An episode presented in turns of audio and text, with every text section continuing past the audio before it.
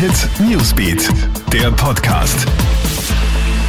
Einen schönen Feiertag. Ich bin Clemens Draxler und das hier ist der Kronehit Nachrichten Podcast. Wer folgt Norbert Hofer als FPÖ-Chef?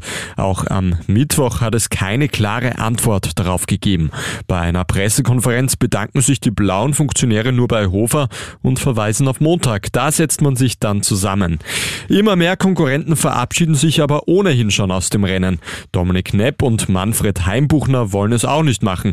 Freie Bahn als also für Kickel.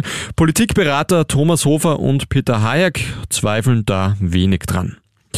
Norwegen geht mit gutem Beispiel voran und spendet Impfstoff an ärmere Länder. Gebieten mit schlechterem Gesundheitssystem müsse dringend geholfen werden, so die norwegische Regierung. Insgesamt sollen eine Million Dosen an ärmere Länder geschickt werden.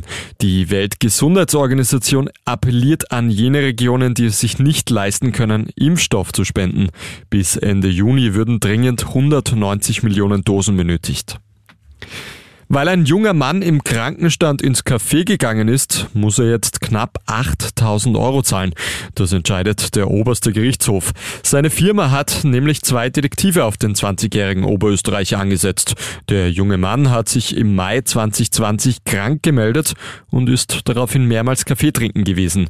Das Unternehmen schöpft Verdacht, dass ihr Mitarbeiter gar nicht so krank ist und setzt zwei Privatdetektive auf ihn an. Weil diese seine Schuld nachweisen können, muss der 20-Jährige die Kosten von drei Tagen Bestattung selber tragen. 8000 Euro. Österreich verliert das erste Testspiel vor der Fußball-Europameisterschaft knapp mit 1 zu 0.